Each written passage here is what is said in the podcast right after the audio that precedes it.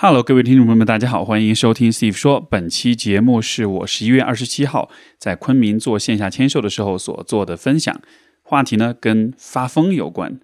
啊、为什么我认可并且鼓励支持发疯这件事情，以及它到底能给我们带来些什么？想了解我具体的看法，就听听看这一期的节目吧。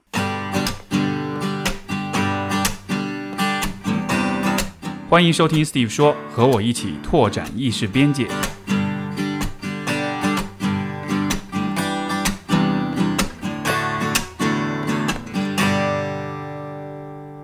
没想到，因为是第一次来昆明做线下的活动，但我没想到这边还有蛮多的听众的。我本来以为可能，因为我的节目聊都是，比如像今天这个发疯这个话题，对吧？其实是一个怎么说呢？可能更多是在，比如说很多一线城市内卷的年轻人们，他们可能太忙太累，他们要发疯，通过发疯的方式来调节自己。所以，我今天来了呃昆明之后，你看天气又这么好，我又住在翠湖旁边，又很舒服。然后昨天晚上出去溜达，就觉得这个城市那个生活的节奏是如此的令人放松。我说这边的人需要发疯吗？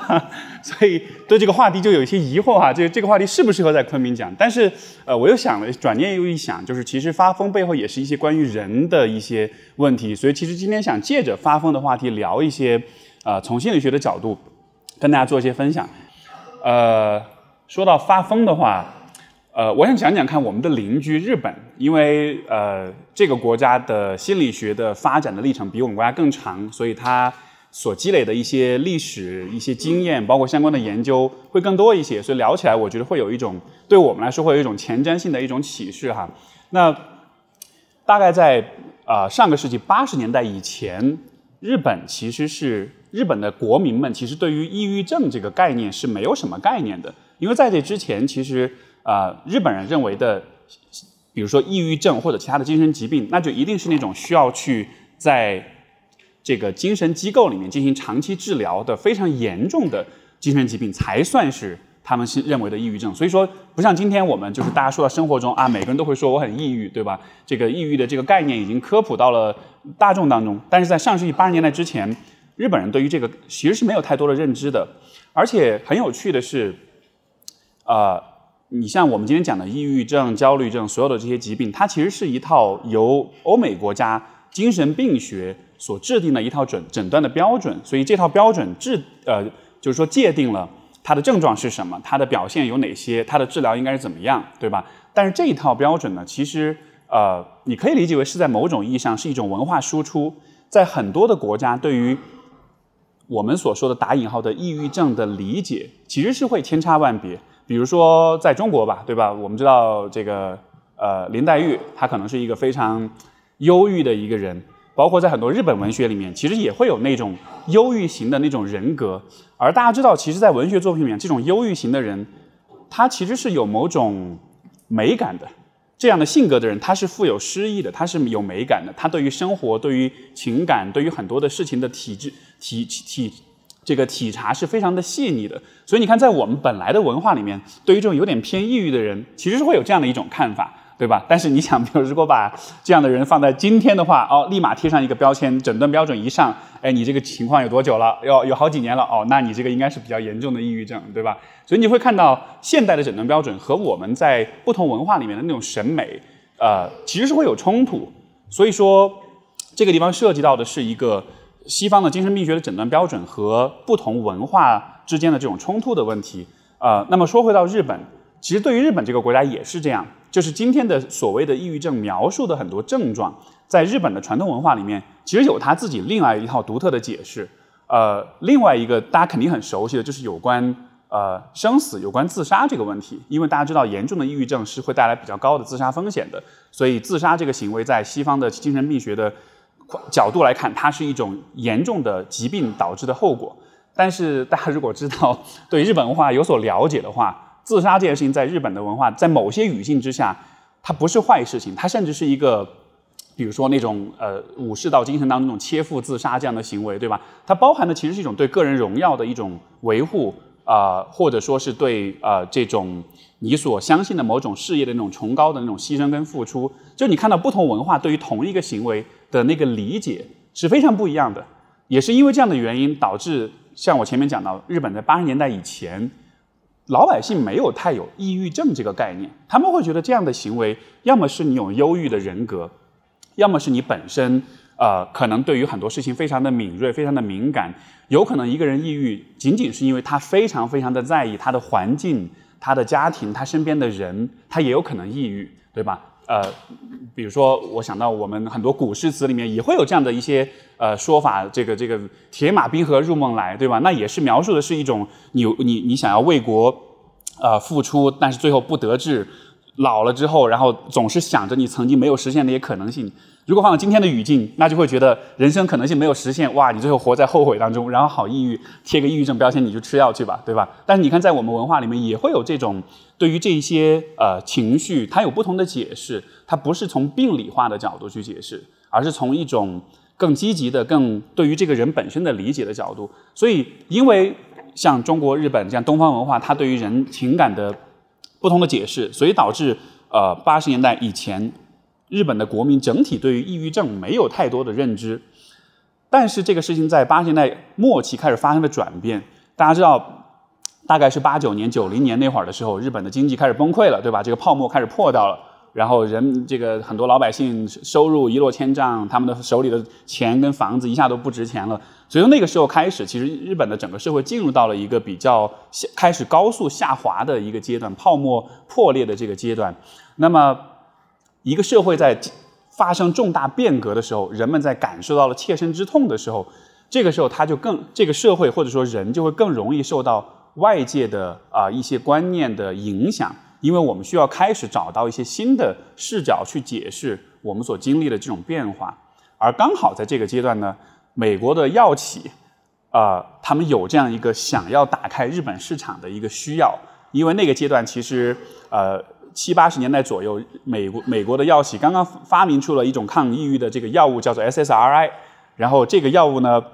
在美国市场大获成功，卖得非常的好，而且是被包装成一种 miracle drug，一种就是奇迹般的一种药，就是啥都能治的那种感觉哈。所以他们想要打开日本的市场，所以他们开始投入了很多很多的啊资本，从学研究的角度，从舆论的角度，啊，包括从这个医疗体系的角度，想要去。渗透到这个日本的社会里面，但是你要渗透的前提是你得有需求，对吧？如果人们不不认为自己有抑郁症，他当然就不会想要，哎，我要去吃吃药。所以说，呃，药企在利用他们的资本，大规模的去推广这种有关抑郁症的科普，然后把这个概念相当于是植入到了日本老百姓的观念当中。包括那个阶段刚好因为处在这个经济下行的过程中，所以有这种，比如说职场过劳猝死或者是自杀的行为。呃，会发生很多，有一些很高调的、很知名的这种案件，其实呃这种案例，其实就会呃让所有的日本的国民开始担忧，就是好像在这种环境不好的时候，人的心智是会出问题的。而出了问题之后，我们需要想办法，应该怎么办？那这个时候，如果有人告诉你，哎，我们这里有一个很厉害的药，对吧？那你吃了，你就会好。所以说，大家自然而然就会很容易接受这样的一种认知。所以，经过了这个可能从就是。上世纪也许九十年代，包括这之后的可能八到十年的这么一很长一段时间的这种呃浸泡、这种熏陶之后，呃，整个日本的国民对于抑郁症这个概念的接受度就完全不同了。在之前他们没有认知，在之后他们的认知非常的清晰。那呃，我不知道大家在听到我说这个过程的时候，有没有觉得其实我们国家在也许是从二零。我们就说零八年吧，因为零八年汶川地震，对吧？汶川地震之后，大家开始讲心理援助，所以很多人开始有了对心理健康的这种意识。那么零八年之后的也许五年、十年左右，其实心理的科普，包括对于抑郁症的科普，其实是也是有非常大的一种呃发展。到了今天，当我们说到抑郁症，可能大多数人大概都你至少听过这个词儿，你也大概知道它大概意味着什么，对吧？就是这种呃科普的观念已经深入到了我们的生活当中。呃，我们国家之前也是有很有趣的转变哈，在这之前，呃，因为像我是八五，我是八五年，所以我不知道大家小时候记不记得，就是大概是我可能九几年的时候，也许是九二九三年左右，那个时候其实非常流行一个说法叫神经衰弱。你们小时候，你们爸妈有可能都是有过这样的呃状况哈，我妈以前就有过哈，她有神经衰弱，然后就是表现为就是头晕、肚子疼，然后人不舒服。对吧？哪儿哪儿都不舒服，有很多躯体化的，我们说专业上说躯体化的这个症状，这个概念其实也是一个外来的概念，它也是从其实是很很老了，是从最开始是德国在就是十九世纪末那会儿开始，当我们刚刚开始研究呃这个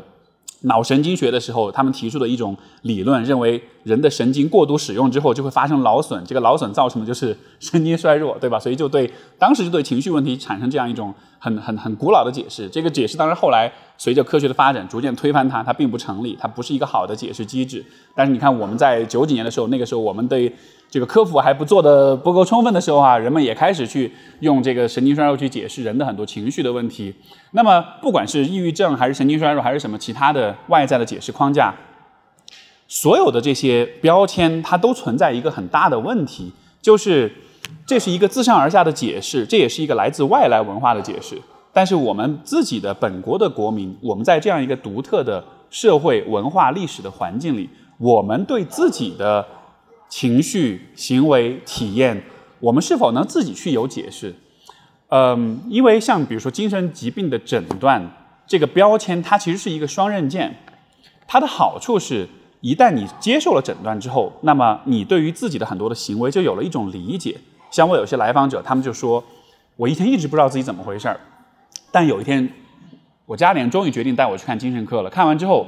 会发现说，哦，原来你这个是什么什么什么问题。他们听到之后会如释重负，会觉得哦，不是我的错，是我有这个疾病，对吧？所以说，这种疾病的标签，它能给你带来一种解释，呃，能让你接纳现在的情况，能让你对于接下来事情的发展有一些比较清晰的框架跟理解，这是它好的一面。它的不好的一面就是，这个诊断的标签在相当程度上其实是会入侵，甚至是会替代你这个人的身份，也就是意味着接下来的时间里面，你要怎么去。治疗你的疾病，你要做些什么事情？你的恢复过程是什么样的？就完全是由 DSM 由这个各种诊断标准、诊断手册来告诉你了。但是你自己作为一个独特的人，你自己的经验、你自己的体验，可能就没有办法被更好的去理解。所以，因为出因为有这样一个双刃剑的问题，那么我接下来就是另外一个，也是跟日本社会有关的一个很有趣的发展，也是我前段时间读到我觉得非常棒的一个故事。就是呃，在日本，在北海道的一个小渔村里面，有一波这种精神疾病的患者，他们在一个精神科医生和一个社工的带领之下，他们开始呃，开启了一个自己的一个小的支持性团体。啊，这个小团体他们做的事情叫做什么呢？叫做当事者研究。因为这些人他们在因为日本的精神科这么多年的发展之后，其实对于诊断已经形成了非常成熟的、很接近西方体系的这样一种很。很完善的体系哈，但是其实普通的这种呃，就是患者的话，他们已经开始感觉到了我前面说的问题，就是诊断会入侵，会替代你的身份，让你这个人消失在标签的背后。所以这个小渔村里面的这个小团体，他们作为这样一个呃呃相互支持的一个支持性的一个小团体，他们开始做了一件事情，叫做当事者研究。什么叫当事者研究呢？就是我作为一个病患，我作为一个病人，我去对我自己进行研究，我把我通过我自己的这个自我研究产生出一系列关于我这个独特的人的知识，我把这些知识分享给身边的人，从而让大家更了解我是一个什么样的人。这样的做法和我们前面讲的诊断有非常大的区别，对吧？因为诊断是用别人的知识来界定你是谁，而当事者研究是用我自己的。知识去界定我是一个什么样的人，这个研究是怎么发生的呢？其实我也可以分享，比如说我有来访者，他们有做非常非常相似的事情。比如说有一个来访，他有情绪性的问题，然后他可能隔一段时间就会有发作，然后在我跟他工作的这个过程中，他自己做很多很多的日记跟自我观察，然后时间久了之后，他就跟我说，我发现我现在越来越能够觉察到。那个发作的时候的来临了，甚至是在发作之前，我可能有哪些感觉，我可能有哪些状态，有哪些行为，甚至发作之前，我跟我的家里人发生什么事情，我会越来越敏感地捕捉到所有的这些预兆，对吧？时间久了的话，它会形成像是自己的一个小知识库，甚至是有一个 checklist，就是症状的一个列表。当我有这样这样这样的感觉的时候，就意味着接下来的三五天左右，我可能要发作了，我可能要开始这个这个呃加药了，或者怎么样的。他自己就在这种自我观察跟研究里面形成了这样一些知识，他不光自己明确这些知识，他还把这些知识分享给他的家人，从而家人你就知道，哦，如果你出现这个情况，这不是因为你今天心情不好，而是因为你的这个疾病要开始产生波动了。这个其实就是当事者研究所做的事情。就你能，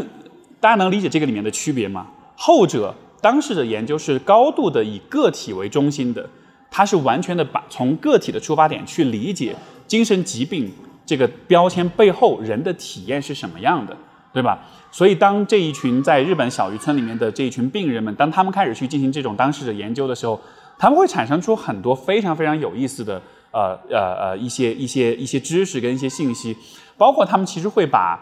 他们的因为有一些，比如说精神分裂啊，他们会把他们的故事，呃，这个应该是他们当时还上了电视，在电视台上他们会搞一个像是那种故事比赛一样，就是每个人不同的这些呃，就是在这个跟精神疾病呃呃共处的过程中发生了哪些有趣的故事，最后会形成一个比赛。我印象很深刻的一个故事就是有一个呃妄想性精神分裂症，然后他说，呃，他需要进入到森林里面去开 UFO 去见外星人，然后在这个小组里面。所有的这些人就为了劝他不要去做这件事情，他们最后跟他讲的事情就是，你知道吗？开 UFO 是需要专属的驾照的，你有这个驾照吗？他想了一下，对啊，我没有啊，所以他就没有去。那就是这个，你就会看到这些呃这些同辈的这些小组的成员们，他们就用一种非常聪明的方式劝阻了他去做一个危险的事情，对吧？他们为什么能做到这样？他们为什么能以这样的一个很有趣？但是对于当事人来说又很有说服力的方式去劝住他呢，就是因为所有人对彼此的理解，不是建立在精神病学的标签上的，而是建立在每一个人自己的自我的这种知识的分享上的。当我让身边的人知道了我的，比如说妄想可能包含这样的内容的时候，人们会对你更理解，也会更接纳，也会更加能够从一个尊重你这个人的角度去帮助你，对吧？如果大家。不知道这件事情，那么可能会觉得啊，你发作了，马上给你吃药，把你关起来。他可能会有一种非常去人性化的方式来处理这个问题。但是你看，在这个我刚才是讲的这个小故事里面，因为大家对彼此的这种当事者研究，我们分享了自关于自己的呃精神疾病的故事给别人，我们也知道怎么自处，我们也知道自己是谁，别人也知道怎么更好的跟我们相处。所以我看到这样的研究的时候，我觉得非常非常的了不起，因为呃。我的预测是，接下来我们国家，呃，或者说整个大的人类社会，其实是会不断的进入到越来越多的社会的变化不确定性当中，所以大家在心理、在情绪、在精神健康层面的，呃，遇到的各种挑战、困惑或者需要解答的问题也会越来越多。在这个情况之下，如果我们一直是只是依照着就是精神病学的这套诊断的语言体系。去理解自己的所有的经验的话，我不是说它不对，它肯定显然有它很重要的帮助，对吧？它能帮我们去控制症状、避免风险，但是它确实会在这个过程中让我们对自己、对每一个独特的人的这种独特的体验失去一些更深刻的理解。所以你说到这里，其实我自己作为一个咨询师或者一个一个心理科普的作者，很诚实说，我自己在这个问题上也会有一点点那种道德上的那种。也不是说自责，但是会有那么一点点的愧疚感，就是因为我在过去的很多年里面，也在帮助去把一个这个基于西方精神病诊断的一个一个话语体系传播到公众当中。它当然好处是能让大家更有意识的去理解到这些状况，但它的问题就像我前面所说的，就是人们更多的会用标签去理解自己，而不是呃更多的去看到自己做个体的独特体验。那么我刚才说这些和今天这个主题有什么关系呢？就是因为。发疯这个概念的出现，我觉得是一个非常有趣的一个不同的年轻人在自我觉醒或者说自我认知的一个努力的过程。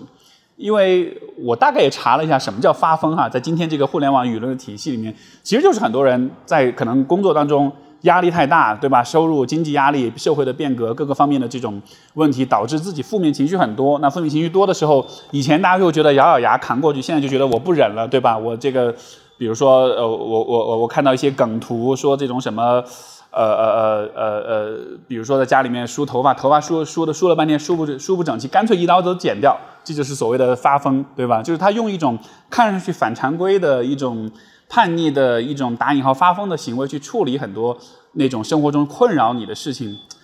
我为什么说我很我很喜欢这样的一个现象？其实就是因为人们似乎意识到了，当我有情绪，当我不开心的时候，我想要用自己的，我想要通过打引号发疯的方式去找一找我自己能用什么方式来处理这些情绪。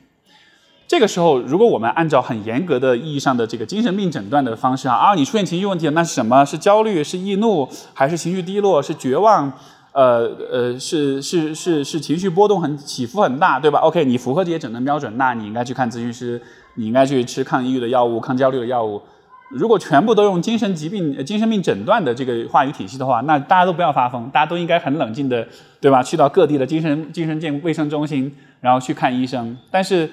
呃，显然这个方式，就像我前面讲的，它会让我们没有办法看到你作为一个具体的人，在你的生活里面，你自己在经历些什么。你像比如说，在中国的语境里面，尤其在家庭治疗里面，经常会出现一个呃呃现象，就是爸妈带着孩子。来看他的抑郁症，或者是厌学，或者是其他的行为问题。然后我们行业里都会有一个说法，这个孩子通常都是一个代理病人。什么叫代理病人呢？就是看上去他是病人，其实他背后是他爸妈有问题。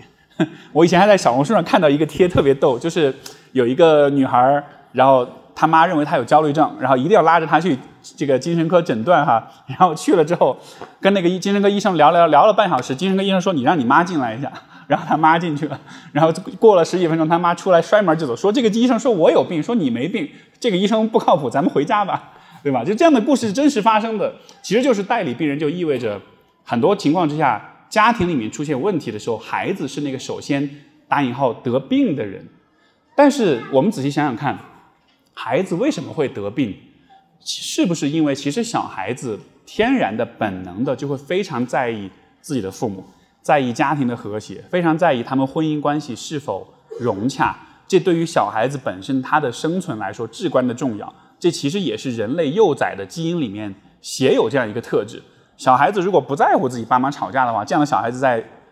这个自然演变的过程中，可能慢慢就被淘汰掉了，对吧？他在意，他之所以会生病，是因为他很在意，而他在意的话。才有可能因为持续不断的这种矛盾冲突，他自己有很多的情绪反应，从而可能才会出现，比如说抑郁的问题。所以这个例子想说明的就是，我们说到抑郁的时候，是对他这个问题、对这个现象病理化了，把它变成一个医疗的问题，变成一个精神病学的问题。但你看，如果我们站在这个小孩子当事人的角度，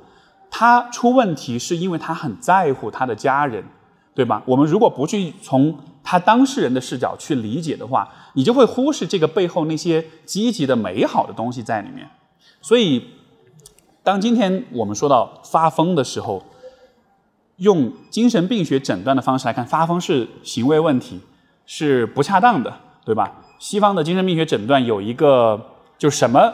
呃，就是精神的健康和不健康之间的这个标准是怎么划分？有一个三 D，三 D 的原则。这三个 D 是什么呢？第一个 D 是 dysfunction，就是功能损伤，比如说你因为生病，你没法上班，没法正常的学习工作。第二个 D 是 deviance，就是你的行为和其他人有很大的差异或者偏差。像我们说这个发疯，就是其实就是符合这一条的，对吧？没有谁会头发理梳不清楚，直接啪一刀剪了，你不会这么做啊！你这么做了，你这个很异常，你这个有是有问题的。然后第三个呢是 distress，就是精神的疾苦，就是你自己主观上感到很痛苦。那如果我们用这个标准去看现在的这些发疯行为，你会发现，啊天哪，这个这个可能得注意一下哦，对吧？这个可能是意味着你你接下来你可能会有更大的疯要要发出来。但是我会认为这样的发疯的行为其实是人们在自己体会到了痛苦、体会到了情绪问题之后，再开始进行自我实验，再开始用各种各样的方法去试图去调节、去疏解。甚至说是通过这个方式去理解我为什么会有这样的情绪，我为什么会发疯，因为这个发疯背后涉及到的其实是自我认知的问题，就是人在什么情况之下遇到什么事情会有什么样的表现。如果说今天的我有了一个发疯的行为，我通过这个行为把某些情绪释放出来了，那么可能接下来我会去思考的就是我为什么会有这样的行为，这些发疯的行为是怎么产生的。它产生背后的原因又是什么？它跟我这个人有什么样的关系？我自己在之前的，呃呃前两年的这个过程当中，我自己也有过一次发疯的行为。有一次炒饭在家里炒菜的时候，然后完全没有任何预兆的，我突然一下就非常非常的暴躁，当时我就拿着锅铲使劲砸那个锅，叭叭叭叭砸砸砸，砸到后来那个铁金属的那个锅铲都都给砸弯了。然后我当时很震惊，我怎么发疯了？但是发疯完了之后，我就会想，为什么会产生这样的行为？然后借着这个机会，借着这个行为所带来的那种震惊和那种好奇心，对自己做很多的思考跟反思。我会去想，就我不会去想说，哎，这个意味着我可能是得了什么病了，而是说我这个事情的发生，它背后有哪些原因，对吧？有哪些个人的层面的原因，有哪些社会层面的原因，有哪些环境的因素？然后你借着这个思路去想，就会发现，OK，其实我是在对当时的环境做出一些反应，可能待在家里没法出门，我做出了这样的一些行为上的一些反应，所以你就看到这种这些行为，这种打引号发疯的行为，它像是一个信号，或者它像是一个怎么说呢？一个一个一个一个引线一样，它触发你的一些思考、一些反思，然后让你开始去更加的、更好的去理解自己，所以。当我们今天说我们有发疯的行为，包括各位啊，如果你在生活中你会有发疯的行为的时候，我觉得第一就不要太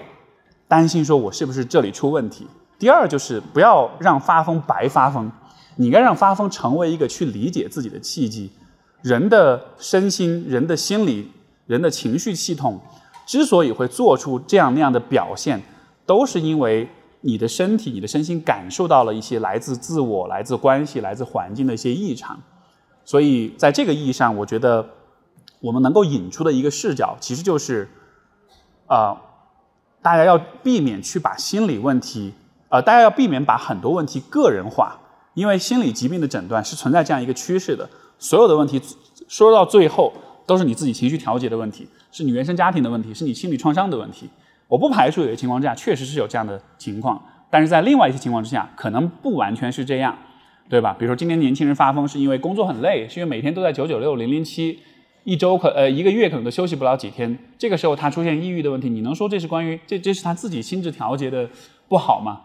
因为呃之前我讲那个日本的关于抑郁症这个变革，当时就是在呃好像是大概是呃九零年代，就是九零年初的时候，日本有一个整个国家都非高度关注的一个一个个案，就是有一个年轻人，然后他在大学里面。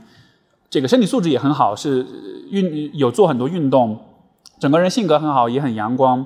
当时他进入到了一家公司里面之后，这个公司就因为经济的崩溃，所以说就是业业这个这个呃收入大幅的下降，所以很有很多的业务上的压力就给到了这种基层的这种年轻的员工。然后这个员工最后他就自己一个人，因为是一家广告公司，他管理了好像是管理了他需要管理二十多个公司的整个 PR 的这种工作。非常的辛苦，非常累，几乎每天都只睡两三个小时，然后可能就这样的连轴转了，可能几个月之后，然后有一天回家之后，就在家里就就就自己就选择了结束自己的生命。所以当时全国人都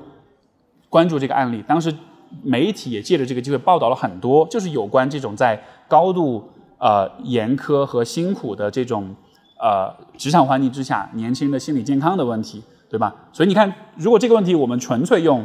精神病学的角度去解释的话，OK，那这这就是应该没有及时治就医，没有及时进行治疗，那最后他出了问题，那是因为他抑郁症发展到严重了之后，对吧？最后造成这样一个行为。但是我们如果我如果假设你自己是处在类似的位置上，你开始心心情不好，你开始有点问题了，你只是用精神病学的视角解释你自己的经验的话，你可能就没法捕捉到这背后很多关于你这个人的问题。有可能你是很热爱你的生活的。有可能你希望你是有日常生活的，有可能你是很在意你的家人的，你其实是为没有机会和你的家人相处感到愧疚，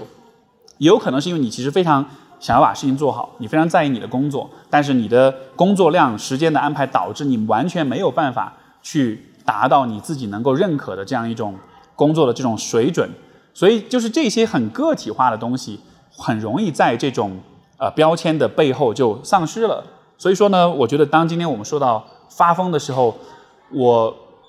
我我我认可和鼓励这样一种行为，但是我也更加的鼓励你以这个作为一个起点，去观察、去了解你自己是一个什么样的人。我们就算是跳出精神健康或者精神疾病的范畴。哪怕是对于每一个普通的人来说，哪怕是在昆明这样的地方，大家其实因为好天气，因为悠闲的生活，你不太容易会打引号发疯。但是我觉得去了解跟认识自己，都是一个我们值得去终其一生不断尝试、不断努力的事情。因为我一直喜欢说一个话，就是人这么一个，我们如果把人看成是一个产品，对吧？它的复杂程度是这个宇宙当中最最最复杂的，没有比它更复杂的存在。你想看，你你你买了任何一个电脑也好，手机也好，任何的家电也好，你打开包装箱，除了这个产品之外，那个包装箱里面还有什么？是不是还有说明书？对吧？你要去用这个产品，你是不是要先看一下说明书是怎么样使用的？但是人这个产品它没有说明书哎，没有任何人跟我们讲过人这个复杂的生物，它的很多的各种各样的行为，各种各样的这个生理心理的过程，它为什么会是这样？所以人活着就是一个需要 reverse engineer 你自己需要反向工程，需要去反推你的说明书的过程。就大家能理解这个意思吗？就是。我只能我没有说明书，但是我需要说明书，因为这样子我才能够过好我的生活，我才知道怎么生活下去，怎么处理自己的各种问题。但是没有的情况之下，我就只能通过对自己的观察、对自己的规律的总结去反推。也许这个如果有说明书，这个说明书也许写了什么东西。比如说，一个最好的反推的方式，就是当你在成年之后，你可以去把你自己的人生故事以写日记的方式，也甚至是以论文的方式把它写出来。我之前在大学的时候就做过这样的一个练习，包括可能关注我比较久的朋友也知道哈，我一直会讲这个就是个人成长史这个书写的过程，它就是一个非常非常好的帮助你去书写你自己个人说明书的一个过程。你把你从小到大的经历划分成人生不同的阶段，每一个阶段里面哪些事件对你对今天的你有比较重要的影响，它在观念上、在情绪上、在人际关系上给你带来怎么样的影响？这个听上去很简单，但是其实。你要去写的话，你会发现关于你自己的知识信息非常非常的丰富。呃，我知道的，但凡做过这个作业的人，我觉得字数不会低于一万字。我自己当时写那个论文写了两万多字吧。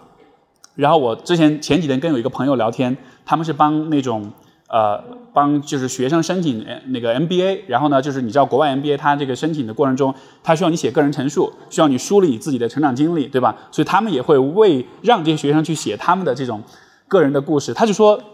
就是其就是三万字字保底，多的可能八万、十万字都有。这些字数背后是什么？其实就是关于你这个人的独特的知识，就是我前面讲的那个北海道小渔村里面那种当事者研究他们的研究成果。而这个就是你的研究成果，对吧？如果你还没有做过这个练习，当你有空的时候，或者说当你想要提升自我认知的时候，你可以去试试看。我百分之百的保证，你写完这一份呃个人成长史之后，你会觉得你真的是有说明书的，而且你也会意识到，关于你这个人有很多很独特的信息，它作为一种知识是非常有必要让你身边的人去了解的，对吧？比如说，当你在嗯情绪不好的时候。别人怎么对你，别人怎么安抚你，是最有帮助的。当你在想要去求助的时候，别人怎么来回应你是最好的，对吧？嗯，我的观察是我们生活中很多人在向别人求助这件事情上非常非常的不擅长，因为很多人的想法是我不开心了，我把不开心挂在脸上，然后我的老公、我的老婆、我的父母或者是我的领导，那就应该看得出来我不开心啊。那你就应该猜得出来，我是不开心的，你要来哄我。你不哄我，那就说明你不在乎我，对吧？然后可能接下来就会发生很多的不开心。但实际上，当你需要帮助的时候，你怎么样去表达，最能够让别人理解你？别人怎么回应你，最能够让别人的那个安慰、那个支持是最在点上的。这个就需要一个大家相互去建立共识，对吧？那你共识的是什么？就是关于你这个人的知识。当我在不开心的时候。我其实不需要你说什么，我需要你给我个拥抱，或者说我需要你一遍又一遍的告诉我没关系，事情会好的，或者是我需要你这个时候像这个这个这个宇宙大爆炸这个 Sheldon 说的是吧？啊，当情绪不好的时候，给你一杯热饮料，然后你就会好。每一个人如何被对待，都有一些非常独特的，只有你自己才契合的一些知识、一些规律。所以去生产、去研发、去生产这些知识，并且把它分享出去，这对于你的自我认知，对于你和别人的关系都非常非常有帮助。所以我会觉得说，通过发疯，接下来可以引出来的就是这种对自己的了解、对自己的认识。这种对自己的梳理，我觉得还有一个特别好的一个帮助啊，也跟当下的一个热热门议题有关，就是迷茫感。今天大家都很容易说，对吧？我觉得很迷茫，我不知道以后要做什么。嗯，从外部环境来说，迷茫可能是因为我们的选择变得很多，以及世界变化的很快。在这个情况之下，啊，我找不到在这个世界上我是应该处在什么位置上。呃，外界的环境确实会有这样的一些挑战，但是从个体的角度来说，我认为我们依然可以通过自我认知去找到一些方向感的。这又会又会回到那个你对自己的知识、你对自己的认识上面。以前比如说有朋友会问说，哎，我怎么知道我以后应该做什么工作？或者是我我适合我擅长做什么工作呢？对吧？我会跟他讲，也许，呃，你去回顾你自己的人生经历的话，你可能会发现有这样的几种现象。第一种现象就是在小的时候，你对于某一些事情你会很有感觉，就是你会莫名其妙，就是这个事儿让你很吸引你。当你做这个事儿的时候，你会 非常有投入，非常有一种。很自然的感觉，像我有一个来访是个男性哈，就是然后他从事的也是可能是偏理工科的工作，很典型的理工男的那个样子，然后也戴着眼镜，然后这个整个状态也是那种不善言辞、不善表达的那个一个一个状况。但有一次我跟他聊天的时候，聊到小时候，我就问他：“你小时候你什么时候是那种让你觉得自己在闪闪发光的时刻？”他居然跟我说，小学的时候有一次在学校里面文化文艺汇演，我站在舞台上的时候，他说那个时候我觉得我是在闪闪发光的。然后我跟他讲，我说。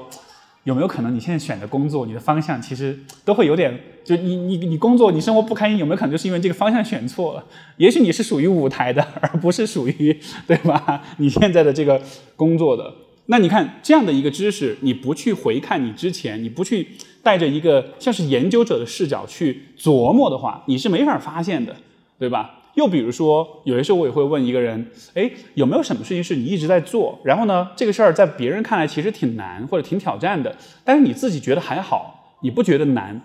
然后你也没有觉得非常的辛苦。你像我自己就是这样，很多人就问说啊，你做播客，你做了三百多期了，这个过程应该很难坚持吧？或有人会说，哦，你做咨询师，哦，那你每天吸收好多负能量，那你会不会很辛苦？你会不会觉得有的时候你自己也有可能会出现问题啊什么的，对吧？会不会很心累？我就会我就会说，每当别人这样问我的时候，我就觉得特别奇怪，就这个事儿还好吧，我没有觉得很难，我也没有觉得我是在用了多么大的毅力在刻意的去坚持，它就是一个你自然而然就会去做的事情。那当你有这样的感觉的时候，也许这就意味着这也是你可以你适合去做的事情。所以大家如果对自己的人生有这样的一种回顾的话，有可能你也会发现有些事情就是这样的，它看上去很麻烦，在别人眼里会觉得甚至都不屑去做，觉得啊好烦或者好难。但你做起来你会觉得嗯还好啊。就是我们因为我们经常会想象，我适合的事情是那种让我非常热血，让我一想到就会立马就要起来干活那种很鸡血的那种状态，那个才叫做我适合的事情。其实不一定，有的时候这种适合擅长的东西不一定是让你有鸡血的感觉，但它至少可以让你有我并不介意。我并不觉得难的感觉，对吧？那你看，其实像这样的一些认知，你要能够找到，就是我是给我我我刚才是给了你这个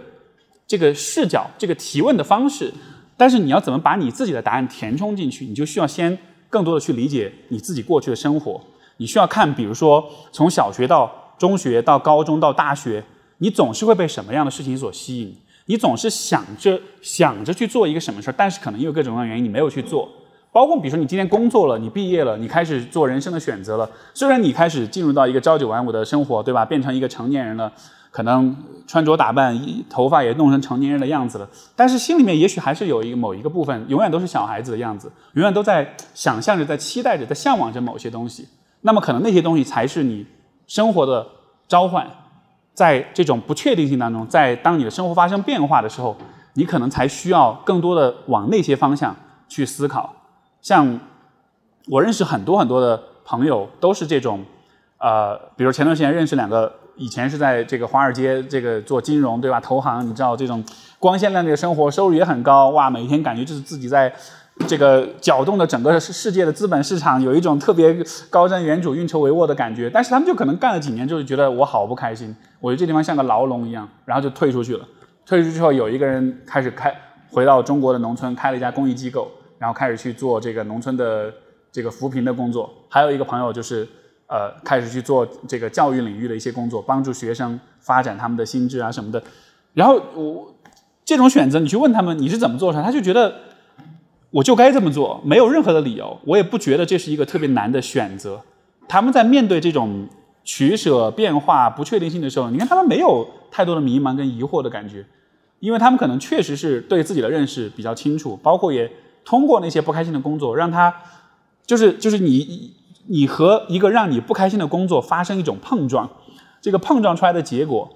就会让你很确信、很明确的看到说，我恨这个工作，我恨这个方向，这不是我想要走的道路，对吧？这种实际的这种碰撞带来的那种。后果那种体验，它会成为非常好的坐标。所以，不管是我前面说的回顾人生也好，还是刚才所说的你在实践当中通过跟那些你最终不喜欢的事情发生碰撞，它都是一个知识生产的过程。它生产出来的信息、跟知识、跟认知，都是关于你这个人非常独特、也非常重要、也非常宝贵的一些信息。而你依照这些信息，你依照这个说明书的这些内容，你再去规划你的生活，或者是跟别人。互动协作，呃，我认为它就能让你的生活变得更好，从而我们也相对来说更不容易感到迷茫，更不容易感到比如说内耗或者有其他的不开心。所以我觉得总结一下，其实一开始我们在说发疯，其实最后最终最终归根结底，我们说的还是关于人自己的对于这种人的复杂性的这种认识。嗯，我们对这个复杂性的忽略，我觉得在。其实是一个从小到大都会有的一个不断被训练的过程，对吧？比如说从我们从学校里面开始，大家其实就进入到了一个很简单粗暴的自我认知的一种一种一种游戏里面，就是就是一切都是用分数来看，对吧？现在可能现在的这个教育水平发展往后走了，可能会大家更全面的去评估。但像在我的那个年代，那就是我那就是这个分数这叫什么分数决定论，对一个人的认识完全是由成绩来决定的。而你在这样一个游戏当中待的时间久了的话，你自己也会失去那种学术上的好奇心和钻研精神。我说的学术就是指，如果你自己是一个研究对象的话，你对自己就不会有更多的好奇，你就不会去想，哎，我这个人除了学习成绩以外，我还能干点啥，对吧？而我我的同学里面有一些人就是这样，他们成绩并不好，但是他没有失去这种好奇心，他们会钻研，他们会去琢磨，哎，我这个人还能干点啥。你会发现他们后来的道路会很有趣。其实包括我自己也是这样，就是从成绩的角度来说，我当年可能只有我英语比较好，其他的成绩都很一般。然后我最烂的是化学，一百五十分能考二十多分那种的哈。然后你像那个时候，如果我我就以分数来定我自己的话，OK，那我只能是这样一个人了。后来我做的所有的事情都是被一种很强烈的好奇心所驱使的，就是我始终想要回答一个问题：我这个人来到这个世界上。我的我我我并没有带来任何东西，我也带不走任何东西。我在这样一个漫长又短暂的旅程当中，我能做点什么？我的怎么说呢？如果每一个人是一棵树，这棵树长出来的枝丫到底能伸多远，对吧？你的人生的可能性到底能实现多少？这些事情，如果你好好去想的话，其实是非常非常值得你就是终其一生的去尝试、去努力的。因为我特别特，我个人的层面，我特别怕的一件事儿就是。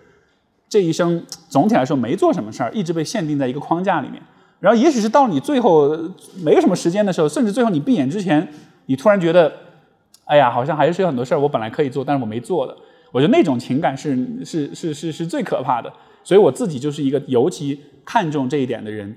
也是因此才让我对于自己，包括对于人这件事情有非常深的好奇。包括在做咨询的过程中，我觉得。除了帮助来访者以外，也是满足我的好奇心，就是我跟不同的人交流、对话、碰撞，看看他们都是什么样的。然后这个过程也让我有幸看见了，说哇，原来这个世界上每一棵人、每一个人都像一棵树一样，这个世界上没有两棵树是完全一样的，对吧？你看到不同的这些树之后，从他们的差异和共性当中，你能总结出很多的规律。这些规律可能就是有可能会，我会把它写入到我自己个人的使用说明书里面。也有可能会，我会把它写入到整个人类、整个人性的使用说明书里面去。有这样的一个观察的过程，我觉得是特别好玩、特别有趣，也是怎么说呢？呃，度过这一生，我觉得特别值得的一种方式了。对，所以这大概就是今天想分享的。然后我可能也没有给到什么特别实际的建议哈，怎么调节情绪，怎么缓解压力什么。但是最想传递的是一种精神吧，就是这种对人、对自我所看待的方式。像呃，回到我们像这本，比如说这本书里面所写的内容，其实也是在做类似的事情，因为我们是在我跟杜老师我们一起去找到不同的文学故事，因为其实文学故事你换个角度看就是一个一个一个一个个案，就是一个心理学的个案，对吧？只是说平时呢大家没有机会接触到真的心理学个案，但是你看故事，你看文学作品，那就是一个你能接触到的一个一个一个很有趣的一个故事，一个个体的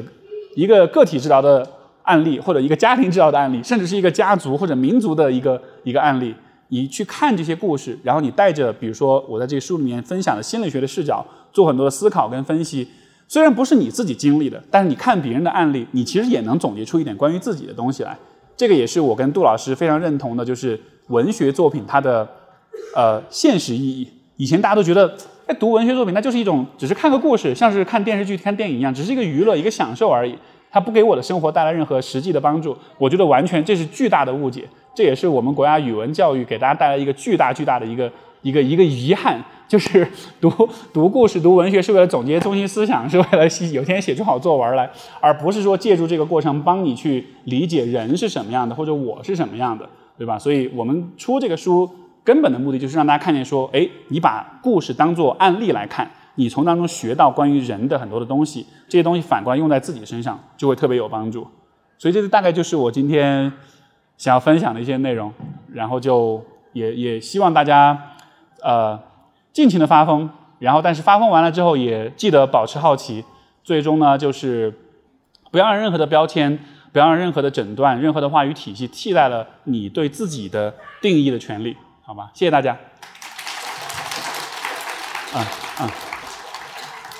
那我们接下来就留一点时间，然后有现场的一起听播客的朋友们可以现场留言。C 友老师你好，首先祝你跟 C 总新婚快乐哈！谢谢谢谢。然 后，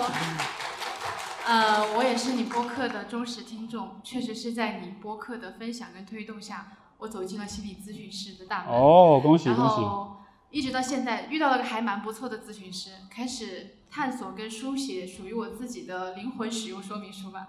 然后，当我自己有一点点更多的力量的时候，我觉得我也开始做了一些帮助别人的事情，守护留守儿童心理健康的事情。棒，特别棒。然后我今天见到你，我感觉我其实刚才你在讲的时候。我对你讲的内容，我总是有一种在走神，但是我觉得我产生了一种感觉，就是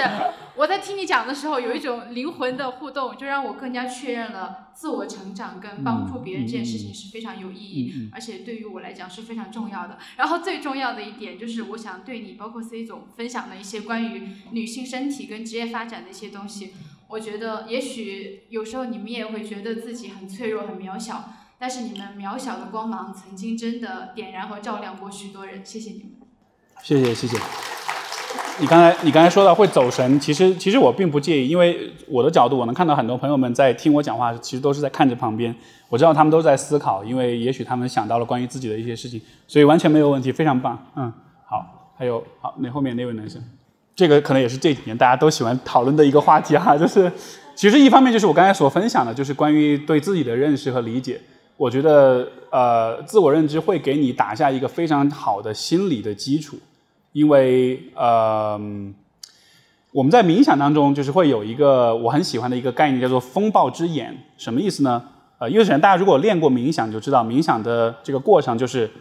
你会在冥想的过程中觉察到你的身体、你的情绪。可能会有很多很多的事情在发生，对吧？你可能脑子里有很多的念想，你可能身体有很多的不适，或者你的情绪会像流水一般不断的去变化。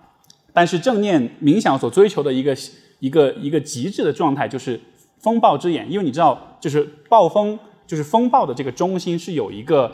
非常晴朗的一个区域的。你去看那种卫星云图，所有的这种就是热带风暴，它中间都是空的，是没有云的，是非常干净的，对吧？所以你想象。冥想最终达到了一个极致，就是我站在这个风暴之眼，周围全部是狂风大作，但是在我周围有一个区域是非常安静、非常晴朗、万里无云的那个状态。在这个状态之下，我可以看着周围的这一切发生，但我自己是很稳定的。所以说到在大一个一个一个一个高速变化的大环境里的话，怎么去，就是你能做些什么？我觉得试图达到这样一种状态，这就是我很建议的。而达到这个状态很重要一点就是，刚才我说，对自己的认识，对自己的了解。我觉得今天很多人很容易被环境影响带着走，就是因为你看到了这儿发生点什么，你觉得好像这个也是你想要尝试，那儿做一个什么，或者这个朋友又做了一个什么事儿，你觉得哎呀，好像我也想去参与一下，我也想去跟一脚这样子的，对吧？但是当你在这样去做的时候，就好像是你自己作为一个人，你是没有主体性的，你是没有自己的选择跟判断的，你是会只你只会随波逐流。所以我是觉得，呃，认清跟看见自己，这是特别重要一点。额外我还有一个想法，我觉得是回到日常生活里面，呃，越是在不管是混乱、迷茫，还是不开心，包括压力大，包括你可能生意做得很不好，对吧？你的收入、经济压力什么的，越是在这种时候，我觉得越需要刻意的去回到你的日常生活，好好吃一顿饭，好好睡觉，甚至就是好好洗澡。你要运动的时候，好好的跑步，做任何事情都把注意力完全的集中在这些事情上面。这个看上去是一个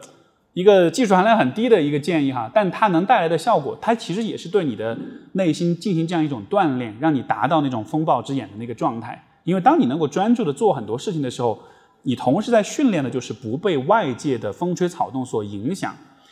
我们今天要保持这个状态太难太难了，对吧？手机、社交媒体、互联网，所有的技术，今天的这种技术依赖，它它带来的最大的一个，我觉得对我们的一种负面影响，就是我们随时都会被任各种事情带着走。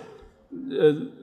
所以经过长时间的这种训练之后，信息的刺激，每一个刺激你都要做出反应，每一个声响，每一个躁动，你都要去看一眼，你都要去搂一眼。那最后结果就是你自己坐这儿，你根本坐不定。你坐在这个地方，你会随时都想要往各个方向去看、去跑，那结果可能就是这个大环境，就是好像这个大环境很混乱，是一切都是大环境的锅，但其实你自己定不住。所以我觉得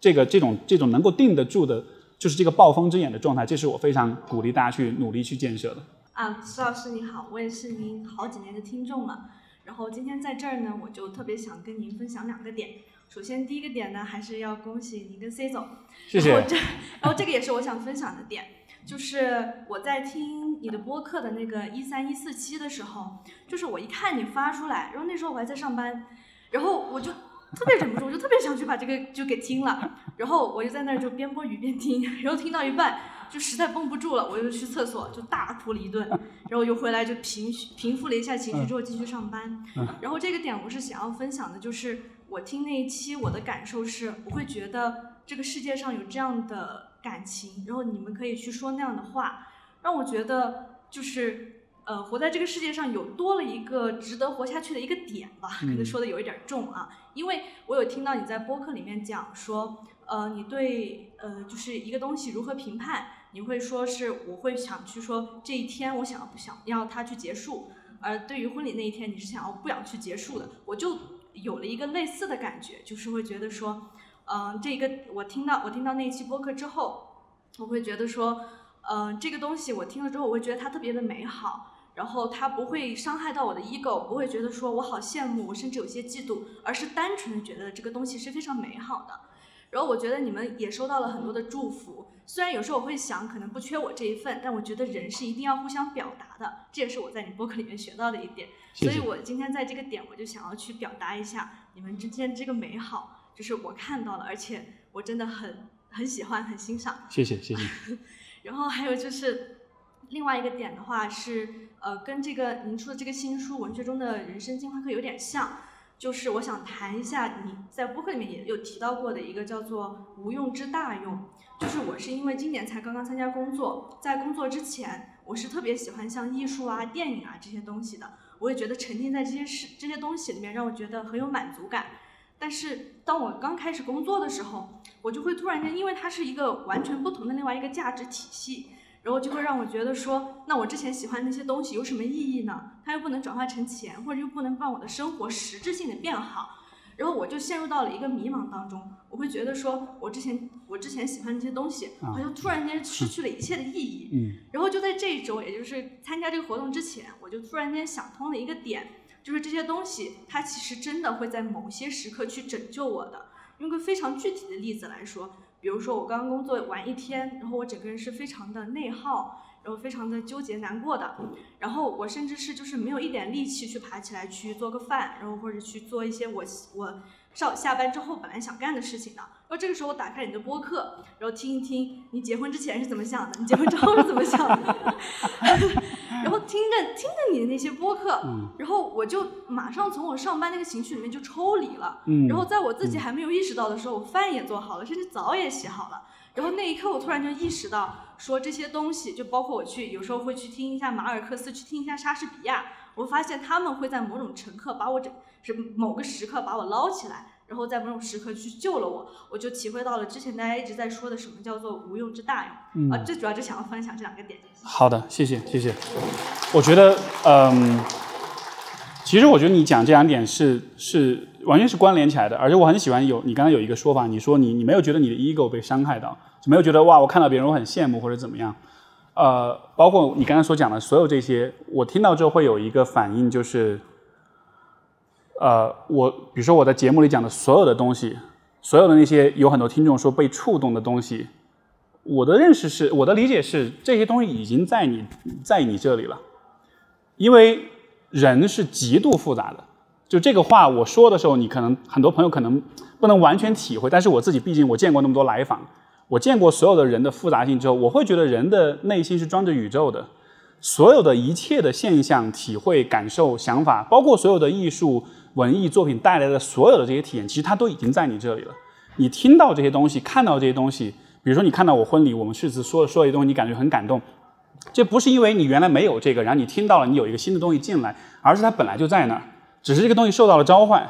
它有了一个外在的一个呼应。因为人的内心所有的这些情感，包括你说文学艺术，它的作用是什么？很简单，它的作用就是让你心里面的美或者是美好的东西有一个外界的一个一个实体的一个回应，从而你的这个部分才能被激活。如果这个世界上没有文学、没有艺术、没有关于美的东西的话，我们内在的那些美也就没有办法被激活。那没有内在的美，那你活着确实就会只有内耗、只有累、只有辛苦跟迷茫。对吧？所以说，当你说到你有这样的反应，包括我对我所有的听众，其实都是这个感觉。我从来不会觉得我比你们拥有的多，我说的这些东西你没体会过，所以我很厉害，我对吧？很了不起。我从来从来都没有这个感受。我每一次的这种，当有人跟我讲他很触动的时候，我都觉得开心，因为你的这个部分被激活了。我觉得这个也是我所做的事情带来的极大的满足感。包括前面说的，做了很多期，我一点都不觉得累，就是因为像像你这样的朋友，当你告诉我这个部分被激活。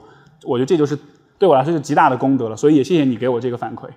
施老师您好，好就是非常喜欢您今天非常流利通畅跟我们的表达，因为其实我就平时是比较内向嘛，但是觉得您跟您这个沟通非常的好，所以就鼓起勇气，还是觉得想跟您简单的提一些问题吧。就是，嗯、刚刚您说到，嗯，就是当一个孩子他去到咨询室里面去，嗯，那个咨询的时候是好像是面。他不仅是他，他是一个带访者。你说到这里的时候，我感觉很有感触。就是在我可能遇到一些问题，或者说自己有一些好像抑郁的情绪的时候，我也会看很多相关的资料，然后看视频，来嗯，通过这些方式让让自己能够解读自己的情绪，然后有一些能够有一些改变吧。但是确实也是，我觉得逐渐的在了解自己过程中，我觉得有些问题不不只是自己的一个问题，确实是一个家庭乃至家族，就是一些很深的一些东西。然后有时候就觉得，嗯，我自己当然就是嗯。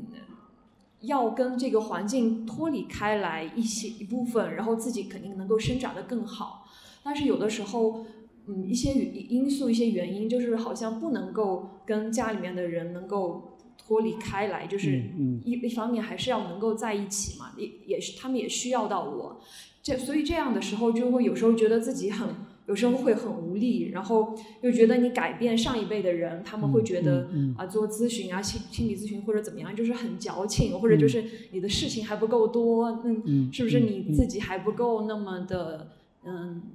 就是能够内心独当一强大面是吗？对，那么那么嗯强大，嗯那其实是你的问题。所以就我就想到，就是这种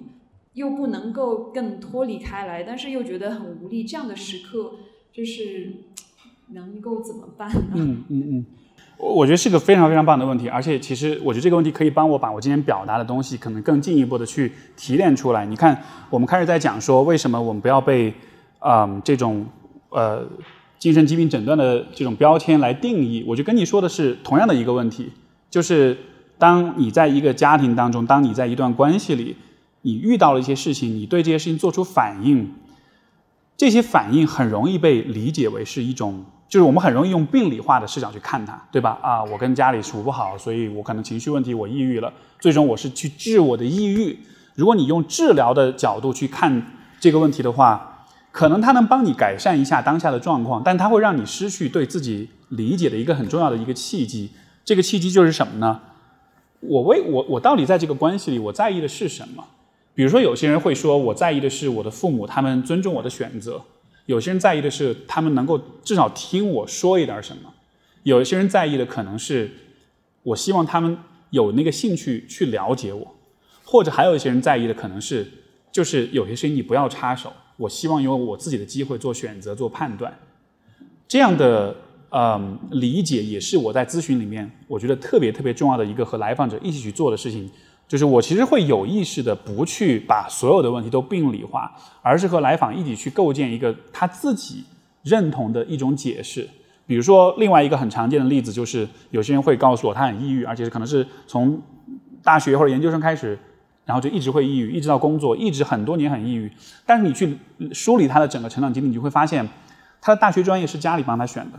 他的研究生专业也是家里帮他选的，他的工作也是家里帮他选的。他所有的抑郁指向同一个问题，就是他其实很希望自己掌控自己人生的方向，他希望有机会去选择自己想要做的事情，哪怕他不知道自己想做什么，但他希望的是我有这个机会去试错、去选择，哪怕去碰撞一下，就算最后失败了，我再回来，呃，做家里让我做的事也都 OK，对吧？你看，如果我们用病理化的视角看这个问题，那就是抑郁，那就治就行了呗。但是你去把这个故事放到这个人身上去解读的话，你就会找出一些不同的东西。所以回到你的问题，我觉得也是一样的，在一个无法逃避的家庭环境里，呃，实际上我觉得每个人都没法逃避自己的家庭环境。就算你在关系层面你跟家里人都绝交了，但是家人的记忆你是没法删除的。所以在这个意义上，你永远都要跟他们相处。所以说，呃，今天大家容易想的就是脱离、逃走，对吧？这个啊，我换个城市，我去其他地方工作。我的理解是，如果你的记忆当中那个部分依然在的话，你你逃到天涯海角，你逃到火星上去都逃不掉。那在这个情况之下，我觉得能够做的事情还是看一看，在你和家人的矛盾、问题、冲突之间，你最在意的到底是什么？你希望他们做的是什么？就像我前面说，这是一个极好的去书写自己个人使用说明书的一个机会，因为我们和每一个人的碰撞。尤其是和我们亲近的人，比如说父母，比如说子女，比如说伴侣，在这些亲近的关系里的碰撞，是一个尤其能够帮助我们生产自我知识、自我认知的一个机会。所以，就是最，我觉得这个思路最终他给你的不是说我我我让自己不再痛苦了，它不是一个止痛药式的答案，而是说你在这种痛苦之下，在这种困扰之下，你更更加的去理解自己，从而呢，也许以后。你可以一点一点的，更多的朝着那个你想要的方向去。比如说父母这边，我确实是改变不了了，但是我通过跟父母的矛盾，我发现说我其实特别特别在乎，就是别人是懂我的。